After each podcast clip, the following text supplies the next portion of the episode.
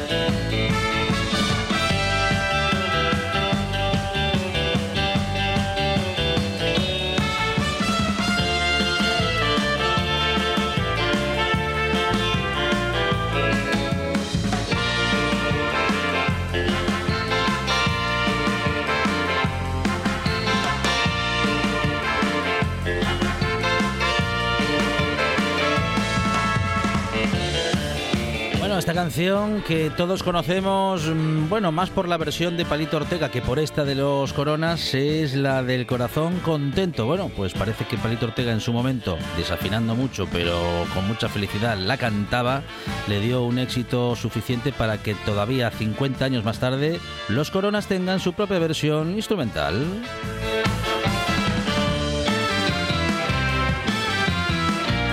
En el corazón contento también, bueno, no lo sé, vamos a preguntárselo a nuestro próximo colaborador, buen amigo del programa, que colabora con nosotros hablando de alimentación cada semana, es Miguel Ángel Lurueña. Miguel Ángel, ¿qué tal? Buenas tardes. Hola, ¿qué tal? Buenas tardes. Autor de Que no te líen con la comida y eh, responsable de la página web www.gominolasdepetróleo.com. Miguel Ángel, ¿Tienes el corazón contento o en todo caso, mm, pues no sé, qué cosas te ponen el corazón contento? sí, hombre, eso siempre trato de tenerlo contento. ¿Qué me pone contento? Pues mira, la buena comida me pone el corazón contento. Ah, mira, somos unos cuantos ya, ¿eh? A los que... Pero yo no, yo no sé si esto es bueno o malo, te lo digo porque mm, los que vivimos con pasión lo de comer, pues eh, tenemos más peligro posiblemente, ¿no? De, digamos, de caer en, los excesos. Claro, tú tienes el conocimiento suficiente, Miguel Ángel, aunque esto no siempre es suficiente, porque, claro, hay quienes conocen mucho, pues, eh, cómo, cómo cuidarse, como muchos, por ejemplo, médicos o médicas, y, muchos de ellos, sin embargo, hacen cosas que van en contra de su salud. No, no sé si tú en esto eres un poco contradictorio eh, o, nada contradictorio. Bueno, no sé, ¿cómo, ¿cómo llevas esa pasión por la comida y la necesidad de a, la vez cuidarnos, digamos. Hombre, yo creo que es también una cuestión de hábitos, sobre todo, porque es verdad que, bueno, y de muchas más cosas, ¿eh? ya siempre hablamos aquí de lo importante que es el ambiente que nos rodea, de la situación personal en la que estemos, del trabajo que tengamos, del tiempo que tengamos para cocinar, todas estas cosas. Pero bueno, además de los conocimientos, es importante, son importantes los hábitos. Eh, si estamos habituados a comer, eh, pues, eh, qué sé yo, comida procesada de esta que se vende, bueno, que es insana. Hay comida procesada que es saludable, pero hay comida, mucha de ellas, que es insana. Pues me refiero, por ejemplo, a pizzas, fritos, cosas de estas eh, pues si estamos habituados a eso, eh, lo normal es que nuestro paladar ya esté habituado también a esos sabores intensamente salados, intensamente dulces, con sabores, pues eso, muy intensos. Y, bueno, pues que los alimentos que son saludables, que suelen tener sabores más suaves, no siempre, pero suelen tener sabores más suaves, pues muchas veces no nos saben a nada o nos quedamos como con la idea de que comer de forma saludable es eso, insulso, aburrido. Claro. Y bueno, no, no es así ni mucho menos. Eh, tenemos, por ejemplo, pues infinidad de frutas, el melón, la sandía, que tienen sabores muy intensos, además muy dulces y que son saludables.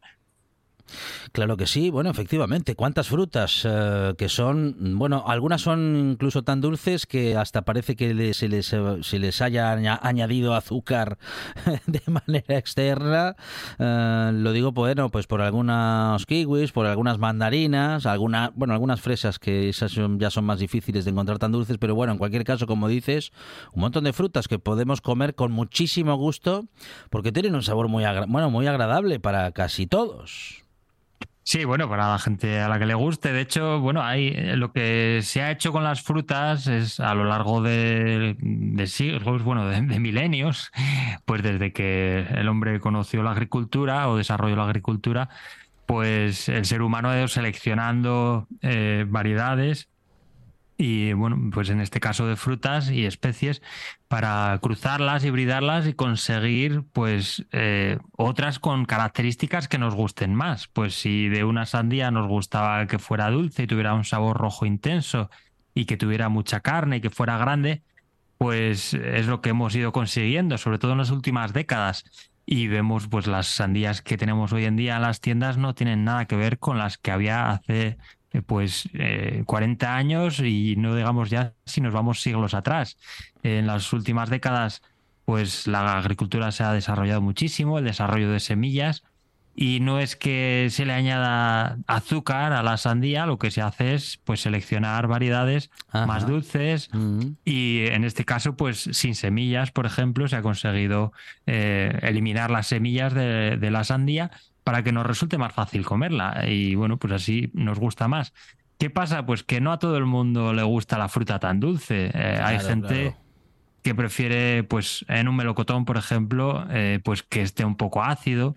Aquí en Asturias ocurre mucho, eh, supongo que por razones climáticas, como hace menos sol que en el sur de España, pues aquí mucha gente prefiere la fruta eh, inmadura, la fruta verde que sabe más ácida, en lugar de la fruta muy madura que está más dulce. Pero bueno, eso también el mercado lo tiene en cuenta, los productores lo tienen en cuenta a la hora de desarrollar semillas y bueno, pues producen una parte de variedades que son más ácidas, por ejemplo, en el melocotón, y otras que son más dulces. Ah, a mí personalmente, por ejemplo, la sandía, eh, esta que hay ahora sin semillas, pues mucha de ella es demasiado dulce para mi gusto. A mí me gustaba más cuando era un poco menos dulce y tenía pues un poco más de matices de sabor. Ahora es como Justo. solo dulce y a la pum. A eso, a eso iba que pues en ocasiones eso ese sabor dulce eh, se lleva por delante otros otros sabores, ¿no? Que podía tener esa fruta y que pues al final eh, solamente digamos que sospecha uno el sabor de, de esa fruta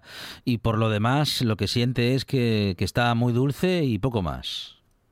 Sí, al final, pues muchas veces ese sabor dulce enmascara otros matices, eh, pues más sutiles que, de sabor que tenían antes algunas variedades que, bueno, que se han ido descolgando del mercado, pues por distintos motivos. Pues, por ejemplo, porque se trataba de sandías con semillas, en este caso, o porque eran menos productivas o bueno por, o menos resistentes a la sequía o bueno pues por muchos motivos eh, se van seleccionando eh, pues ya digo diferentes variedades y otras van quedando eh, relegadas y vamos a hablar con Miguel Ángel Urueña, como lo estamos haciendo, de alimentación sobre alimentos y en este caso en particular, Miguel Ángel, bueno, recordando ¿eh? que eres autor de Que no te líen con la comida, que dentro de un tiempo, dentro de unos meses, diremos que eh, también es autor de un nuevo libro del que ya hablaremos en su momento, que está preparando Miguel Ángel y que nos va a mantener, como siempre, bien informados respecto de cómo alimentarnos de manera sana y sobre todo alejarnos y para alejarnos de la desinformación que a la que podemos acceder en redes, claro que en redes sociales también hay buena información o hay información eh, científica o con base científica como la tuya, por, ejemplo, Miguel Ángel, la que podemos encontrar en gomilonas de petróleo, por ejemplo, eh, pero que bueno, que, hay mucha desinformación o que en todo caso la proporción de desinformación por la que es información de verdad con base científica, en fin, es una está desproporcionado en favor de lo primero y en contra de lo segundo. Sí, lamentablemente pues abunda la desinformación porque, bueno, normalmente llama mucho más la atención. Si decimos, eh, por ejemplo, que nos están envenenando con las sandías y que les están echando veneno, pues esa noticia se transmite mucho más rápido, lógicamente, que otra que diga que, no, que las sandías son seguras y que las podemos comer sin ningún problema. Eh, y es a lo que juegan muchos medios de comunicación y muchas personas con afán de llamar la atención y de ganar dinero o ganar seguidores, ganar notoriedad al fin y al cabo, que es también lo que favorecen estas redes sociales, los mecanismos con los que funcionan, pues favorecen eh, destacar esas noticias llamativas pues para atraer la atención de los usuarios. Y bueno, pues lamentablemente todo eso favorece la desinformación. Claro que sí, eh, pero en cualquier caso aquí, en esta buena tarde al menos, desde hace algún tiempo tenemos la buena información con Miguel Ángel Urueña y eso lo saben muy bien nuestros oyentes y seguidores eh, en esta buena tarde. Miguel Ángel, queremos hablar hoy de, bueno, de la relación que existe entre las avispas y los higos. Bueno, mm, muchos de nosotros no teníamos noticia ¿eh? de que pudiera haber una relación entre una cosa y la otra. Pues sí, sí, sí. De hecho, bueno, cada vez que, cada año, cuando llegan estas fechas, eh, pues suelo hablar de esto porque, bueno, surge el tema y mucha gente me lo pregunta. Y bueno, si hemos ido por ahí al campo, o incluso si tenemos una finca con higueras, pues veremos que alrededor siempre hay avispas, alrededor de los higos. Cuando los higos ya están maduros, hay avispas por ahí. Y corren rumores de que, bueno, esas avispas se meten dentro de los higos. Hay mucha gente que piensa que cuando comemos higos estamos comiendo insectos. Hay incluso eh, dichos populares o, refranes que dicen eh, quien come higos sin mirar eh, come insectos sin pensar o algo así. Come, come, carne sin pensar. Come, eso, come, carne sin pensar. sí, no me lo sé muy bien porque nunca lo usé.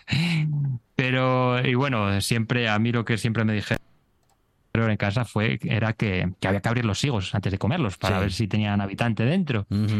Y, bueno, pues es verdad, eh, esto es eh, una cuestión que tiene parte de verdad y, otra parte que es un poco de literatura fantástica. Eh, la cuestión es que sí que hay avispas que se relacionan con los higos estrechamente, no solo las que están revoloteando por ahí comiéndose los frutos, sino que hay otras avispillas de las que vamos a hablar ahora. Y es que, eh, bueno, las avispas normales, incluso la avispa asiática y la avispa común, lo que hacen es eh, alimentarse de, los higos y ya está, no hacen nada más, no vamos a encontrar esas avispas dentro de los higos. Pero si hay una avispilla que es muy pequeña, mide apenas dos o tres milímetros, que sí tiene una estrecha relación con los higos y con las higueras porque bueno, ahí tienen una relación de simbiosis, de mutualismo, es decir, eh, tanto la avispilla como la higuera sacan provecho de esa relación. Lo que hace la avispilla es utilizar los higos como si fuera una casa, digamos, como, como una guardería más bien, eh, para albergar ahí sus huevos. Y lo que saca la higuera a cambio es polinizar eh, sus flores. ¿Dónde están las flores de la higuera? Pues no las veremos porque están dentro de los higos. Claro, claro. Los higos. Eh, mm.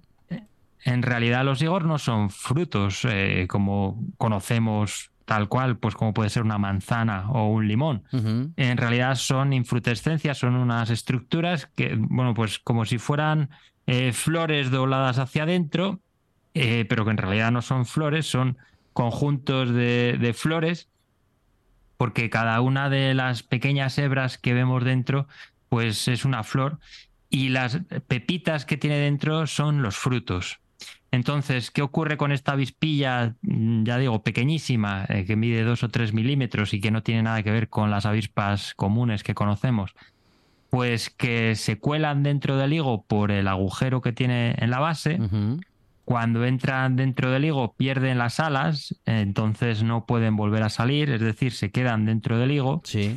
Y ahí lo que hacen es, eh, bueno, por una parte, eh, depositan sus huevos en las flores femeninas del higo y a la vez poliniza las flores, las otras flores donde no ha puesto eh, los huevos. Es decir, por una parte pone los huevos, por otra parte poliniza eh, las flores porque trae polen desde otros higos de, los que viene la avispilla. ¿Qué ocurre? Pues que de, los, de las flores polinizadas salen nuevas semillas y de las flores donde la avispa ha puesto los huevos, pues salen larvas. Primero salen larvas masculinas. Sí. Y esas larvas, pues la verdad es que son las pobres, eh, bueno, las, las el género masculino de esta especie es, una cosa muy triste. Normalmente en la naturaleza pues vemos que los animales ah. eh, en el género masculino pues son vistosos, son como más grandes. Pues pensemos por ejemplo en el león, en el pato. Eh, pero aquí ocurre lo contrario. Aquí la parte masculina de estas avispillas pues son pequeñísimas, no tienen alas, no, no ven siquiera, no tienen, no salen del higo en toda su vida.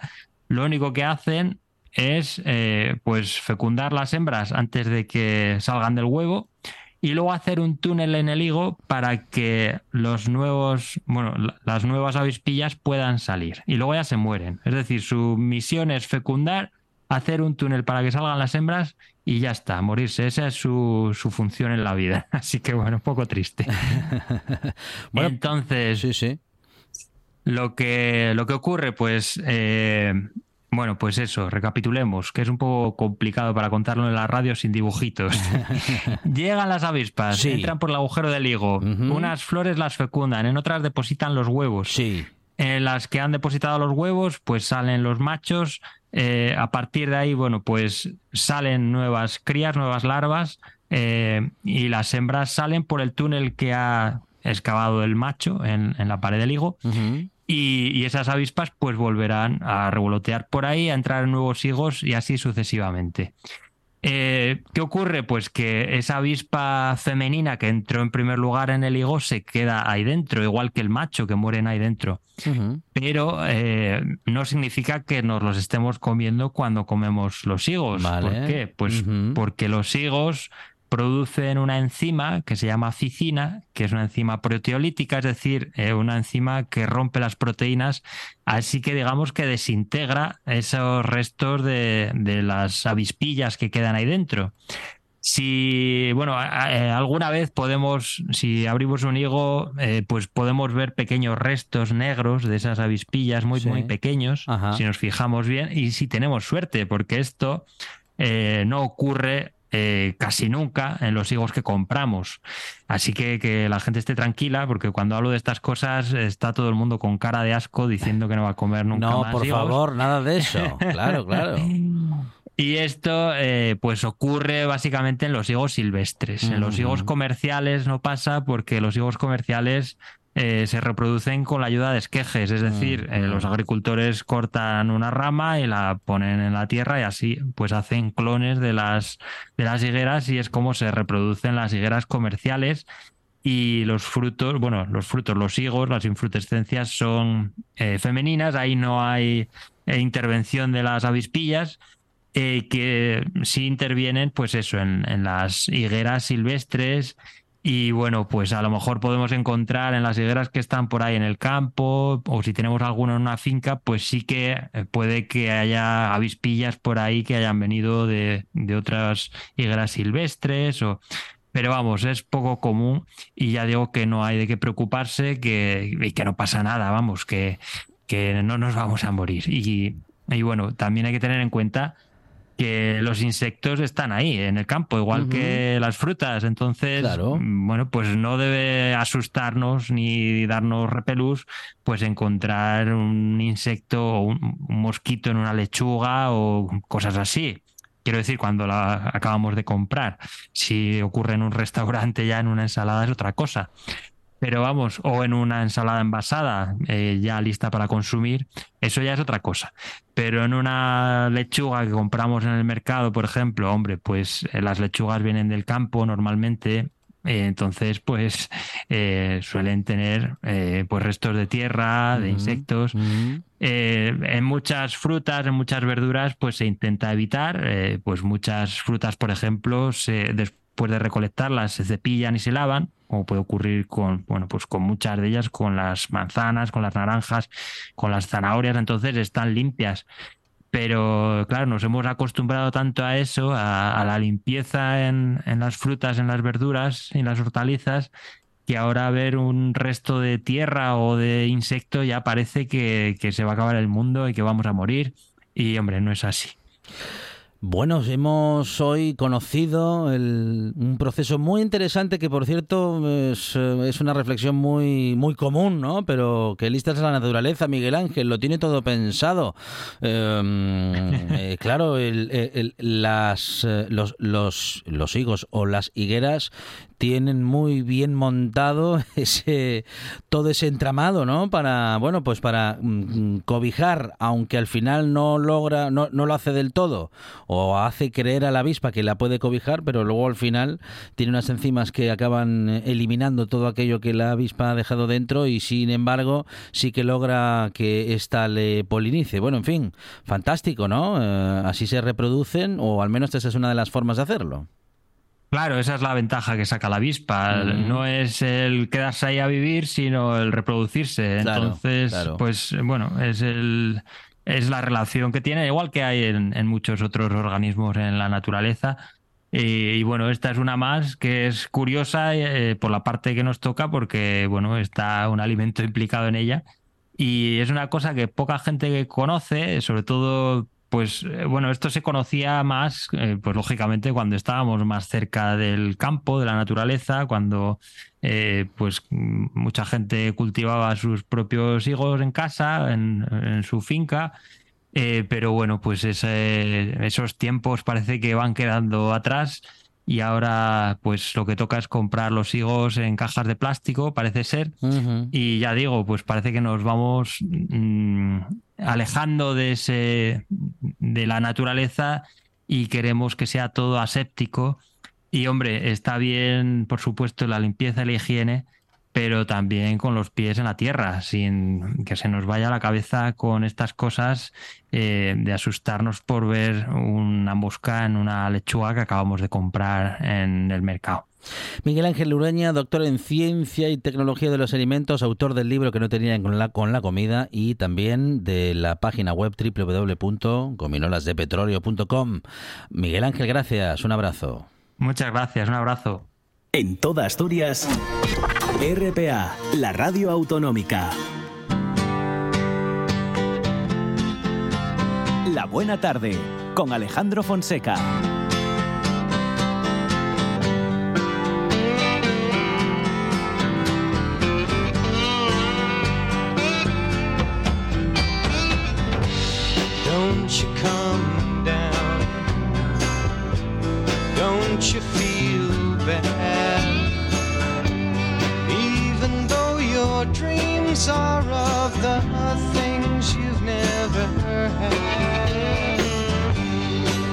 To the earth, near to the sun, reflecting your own light. You can see that you can be more than one.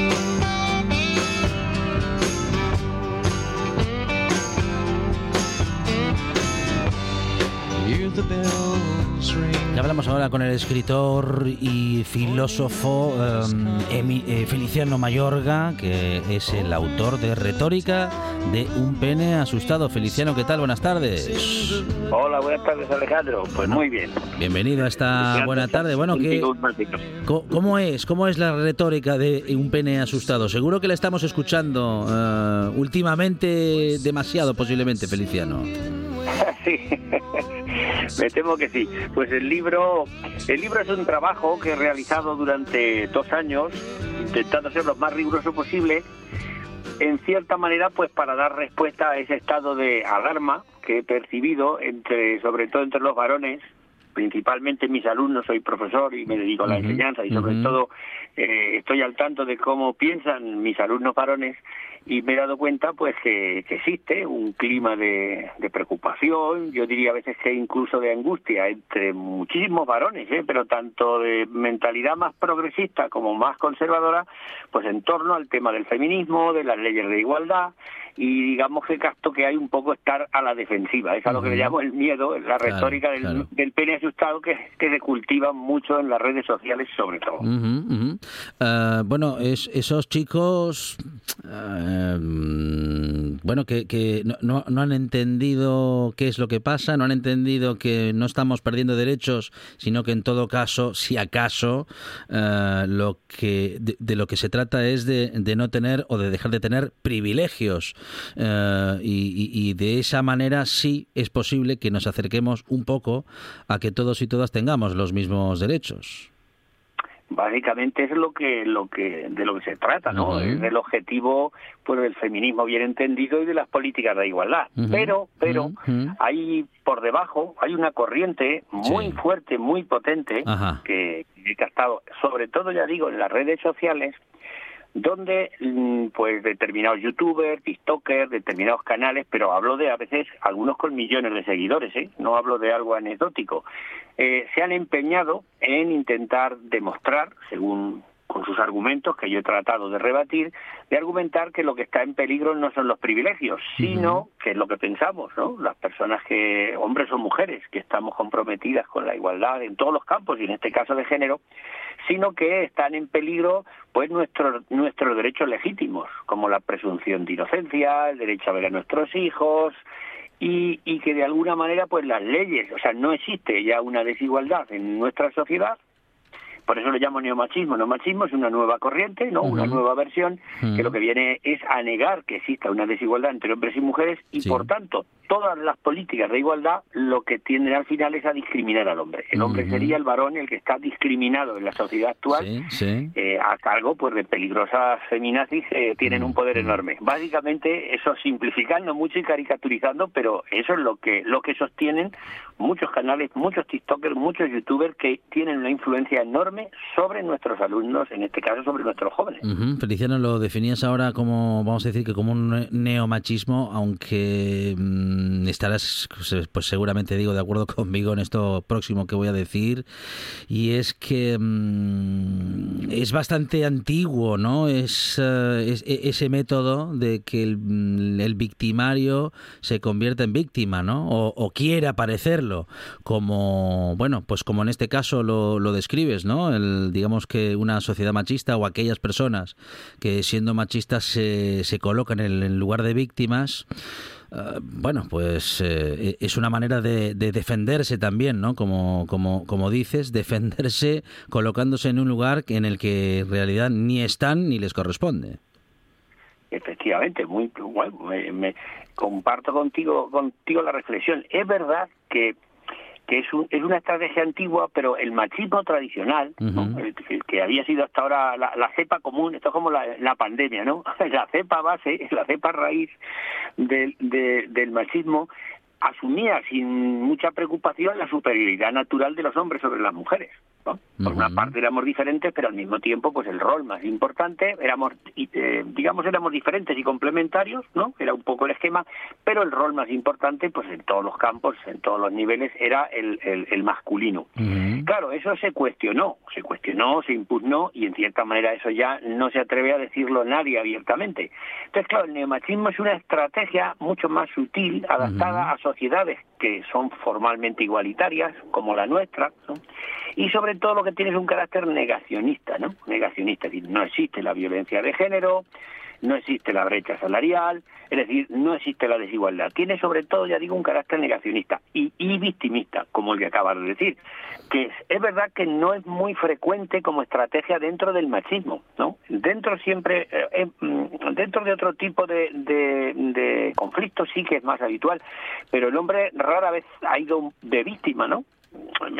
Sin embargo, en esta ocasión sí, parece pues se, se, eh, se dicen las cifras de, de los suicidios masculinos, de la depresión masculina, de las cárceles, de que es el hombre factor de riesgo y se achacan directamente, a veces incluso a, a, a la situación de opresión que estamos viviendo los, los varones. ese, es el planteamiento, pero ya, digo que tiene muy, es muy eficaz, ¿eh? muy, o sea, tiene una enorme eficacia ¿eh? y, con, y, capacidad de convicción.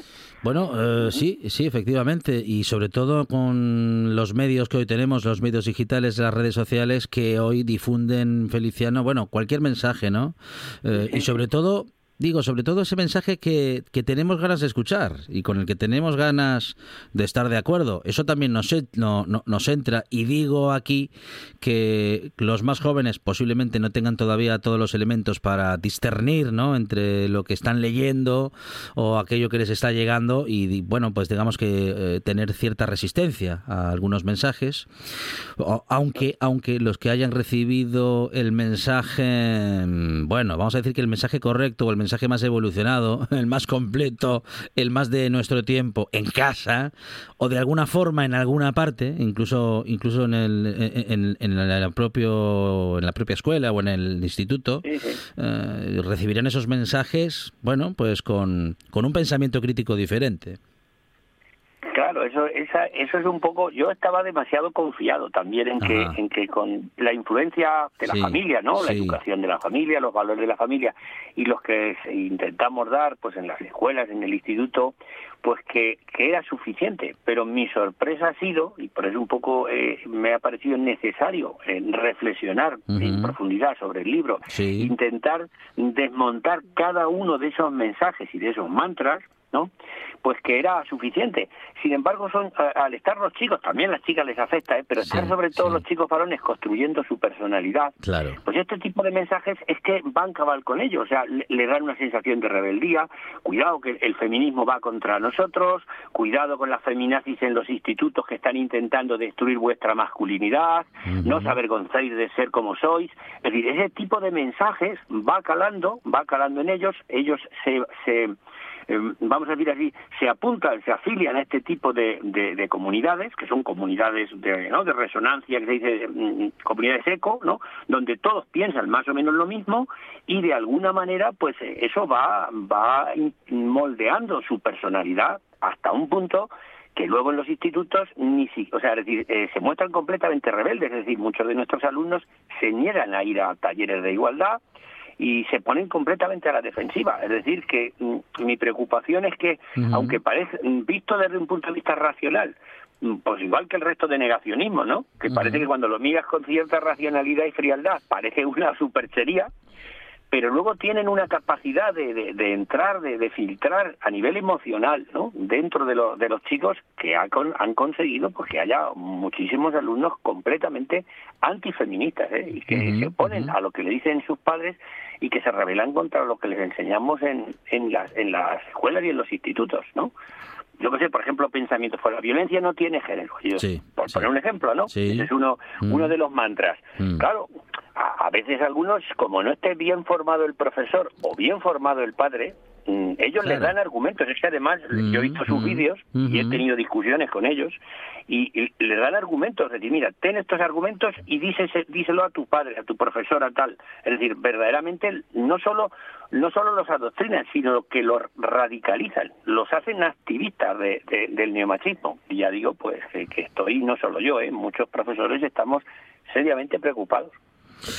Una preocupación que, mm, bueno, si está en manos de profesores y profesoras mmm, y están atentos, pues es una buena noticia, porque si están avisados de lo que está sucediendo y lo ven y lo sienten y lo escuchan eh, con sus alumnos y alumnas, bueno, pero como decía, eh, bueno, también incluías, Feliciano, a las alumnas o algunas alumnas, eh, pero claro, mayormente los alumnos, chicos, pero en cualquier caso, que profesores y profesoras estéis eh, atentos a esto es, bueno, es tan interesante como necesario y segura, seguramente será una de las claves, ¿no? Para que, mm, bueno, todo lo que se, lo que hemos avanzado no se pierda podamos seguir avanzando, sobre todo no retroceder, Feliciano, porque Mm. avanzar cuesta muchísimos años de lucha, de convencimiento, en fin, de, de- incluso de libros, eh, pero retroceder es un momentín, ¿no? Y, y- y bueno, eh, Ujú. sí. sí, sí, sí. Perdona, perdona. No, no, no, no, y, se- Que- y- y sencillamente iba... No, no, iba- es que sí. lo que estabas diciendo es que me Mm. ha recordado y me parecía que venía muy a cuento, pues una un, un pensamiento, Sí, una reflexión de, de Simone de Beauvoir, una de las pues autoras feministas fundamentales que ella siempre decía decía no os confiéis, nunca hay que estar confiados, Claro, ¿no? claro. Es decir, siempre son posibles los retrocesos. Entonces hay que estar siempre vigilantes, ¿no? Que es lo que estabas diciendo, ¿no? Y que, que, vamos, que me, ha venido a la cabeza ese, ese pensamiento tan tan prudente, ¿no? De, de, de esa filósofa tan tan importante, ¿no? De- del feminismo, Simón de Beauvoir. Pero te he cortado, a lo mejor estabas. No, no, no, Eh, sen- sencillamente iba eh, en dirección justamente, bueno, pues para culminar esta conversación también, que tenemos todavía alguna pendiente antes de terminar el programa, pero recordar que reflexiones como la de Feliciano Mayorga en su retórica de un pene asustado son absolutamente necesarias a día de hoy y queríamos contarlo en esta buena tarde. Eh, profesor, muchísimas gracias, enhorabuena. Muchas, muchas gracias a ti, muchas gracias a ti. Alejandro. La buena tarde con Alejandro Fonseca.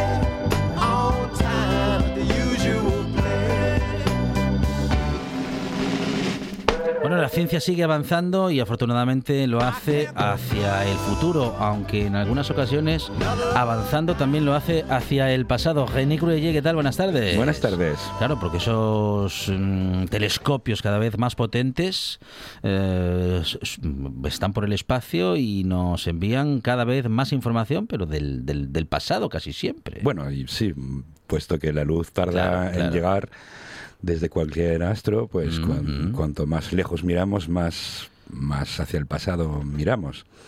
Y creo que en este caso vamos a hablar de un telescopio que se llama Nancy Roman, eh, que es un telescopio infrarrojo mm, que saldrá al espacio dentro de unos pocos años, esperemos. Eh, de un tamaño parecido al Hubble. De hecho, el nombre de Nancy Roman es el nombre de, la, de una mujer que fue directora del programa astronómico de la NASA y que se fue apodada la madre de Hubble, del, telescopio veterano ya eh, espacial.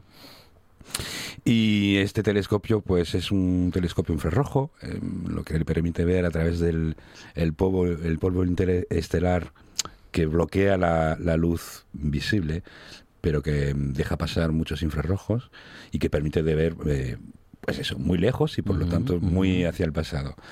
Y también o- otra, una característica muy importante de este, de este telescopio es que tiene un, un campo de vista muy amplio, o sea que va a abarcar un pedazo de cielo bastante grande, como más o menos como la luna llena eh, aproximadamente, que es típico de un telescopio que podríamos llamar de, de censo. Es un telescopio que va a intentar tener una muestra muy grande de, de- de fenómenos, sobre todo de fenómenos eh, transientes, o sea, pequeños cambios de luminosidad en todo lo que abarca en ese campo de visión. Y el interés de eso, bueno, es vario. eh, hay varias cosas que se pueden hacer con eso. Por ejemplo, si una estrella eh, parpadea, mm, puedes sospechar que sea una mini eclipse producida por un planeta que estaría girando alrededor de, de esa estrella. Se descubrieron muchos planetas extrasolares, planetas que eh, giran alrededor de estrellas que no son el Sol. Eh, de hecho, hay mm, ya se encontraron 4.000, muchos de ellos se encontraron con este método. Esto mm, promete pues otra cosecha posiblemente de otros miles y miles de planetas que se descubrirán de este modo. Y otra cosa que eh, va a buscar este telescopio eh, son mm, supernovas. Esta vez mucho más lejos en el cielo, Sí. eh, en otras galaxias. Una galaxia es un conjunto de miles o de cientos de miles de millones de estrellas, como la Vía Láctea es una. Nuestra galaxia es la Vía Láctea, Sí. pero hay cientos de miles de millones de galaxias en el universo observable. Y de vez en cuando eh, algunas estrellas en algunas configuraciones explotan y producen un- una luz que es equivalente al resto de toda la galaxia Wow. durante unas pocas semanas. Sí. Vamos a decir una semana. Eh, y claro, si tienes mm, un trozo de cielo donde hay miles y miles y miles de galaxias, puedes vigilar en qué momento parpadea una porque hubo un ujú. estallo de esas mm, supernovas. Es muy interesante porque eh, lo que se espera con esto es averiguar a qué ritmo el universo se está expandiendo y a qué ritmo lo fue haciendo durante toda su historia.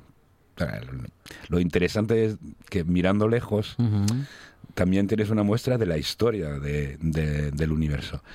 Eh, eso porque hace unos 20 años eh, un equipo americano y otro australiano, mirando esas supernovas lejanas, eh, descubrieron que mm, la galaxia que las albergaba parecía mm, menos luminosa de lo que se, se esperaba. O la- sistemáticamente las, las galaxias que las albergaban Ujú. parecían menos Ujú. luminosas, lo que significaba que estaban más lejos de lo que se esperaba.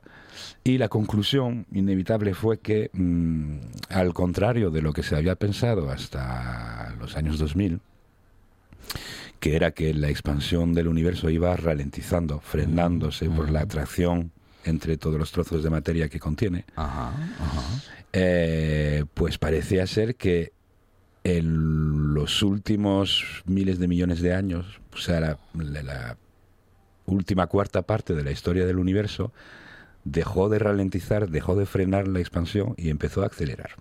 O sea que estamos ahora en una fase de expansión, de expansión que va cada vez más rápido y que eso supone la existencia dentro del espacio mismo de una energía que se llama energía oscura por la única razón que no tenemos ninguna idea de lo que es. Claro.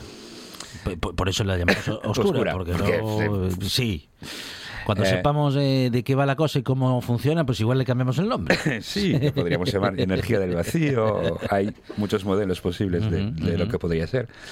Una de las cosas interesantes de este telescopio es intentar remontar más lejos, porque ese descubrimiento de hace 20 años se hizo con con supernovas que explotaron en los últimos mil millones de años, de los 14 mil millones que tiene el universo, o sea, es muy reciente. Sí. Eh, y interesaría pues tener una muestra que mm, vaya un poco más lejos. Eh, con este telescopio se espera remontarse a 2.000 millones de años, posiblemente un poco más. Que sería una muestra de cómo evolu- evolucionó la velocidad de, expans- de expansión del universo, que posiblemente nos podría indicar algo sobre la naturaleza de lo que, lo que lo está produciendo. Sabemos que es una, podría ser una energía del vacío, la llamada energía del vacío. O sea, que cada centímetro cúbico de, de espacio vacío, solo por existir, tiene de fábrica, tiene cierta cantidad de energía. El problema con eso es que no hay eh, ninguna teoría que explique ese valor. Eh, dentro de un kilómetro cúbico de universo parece ser que hay la energía suficiente para hervir una gotita de lluvia, nada más. O sea, Poquísimo. muy poco. Pero las teorías más avanzadas en física teórica dicen que o es cero, o sea, no, hay- no debería haber Sí. nada, absolutamente Ajá, nada, ajá. o es un valor que es un 1 con 122 ceros. O sea, es enorme, obviamente no es el caso. Mm, mm. Pero no tenemos ninguna teoría que explique por qué tiene que haberla, pero poquísima. Tan- ese valor tan pequeñito de la energía del vacío. Lo que significa que hay otras teorías que dicen, bueno, podría ser que el vacío mismo no tiene energía, pero que hay un campo de energía que todavía no conoce, que desconocemos, que lo está mm, empapando, que lo está llenando Ajá, ajá. y que ese tendría un comportamiento un poco diferente. Eh, pues precisamente la idea de remontarse lo más lejos posible para ver cómo evoluciona la velocidad de expansión del universo Sí. es poder discriminar Sí. entre los varios modelos que podrían explicar lo que es la energía oscura. Eh, ojalá. o sea, em, algunos físicos lo llaman la la peor predicción de la historia de la física, porque claro, Sí. en- en- entre si predices un 1 con 122 ceros y resulta que es 0,000 Claro, julios, claro. eh, Eh, es una discrepancia muy grande. Demasiado grande, sí, sí, sí, sí, sí, sí.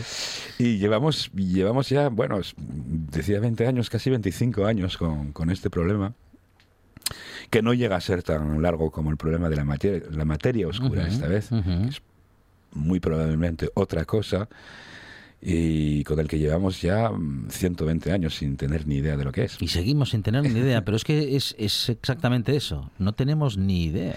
En el caso de la materia oscura hubo muchas esperanzas en los 90 Ujú. y los 2000 y hasta hace poco. eh, que fuera un sector mm, del mundo de las partículas todavía desconocido, pero que es que predice una teoría llamada supersimetría. Eh, y todos los cálculos indicaban que, bueno, la supersimetría dice que para cada partícula que conocemos existe una partícula que es un poco su, ref- su reflejo en el espejo, para Ajá, así decirlo. Sí. Eh, pero que mm, cuando es una partícula de, mm, de fuerza, como el fotón, eh, el reflejo es una, partícula de materia y viceversa. Bueno, eh, no voy a entrar en detalles, pero se suponía que había un montón de otras partículas que mm, ya eran muy poco corrientes en el universo, pero que tendrían que estar por ahí. Y entonces había la esperanza de detectarlas en detectores eh, terrestres mm, que puedan captar las que están volando por ahí en el espacio. Y otra posibilidad era fabricarlas en el LHC, el acelerador de partículas que está en, Suiza, Sí. del CERN.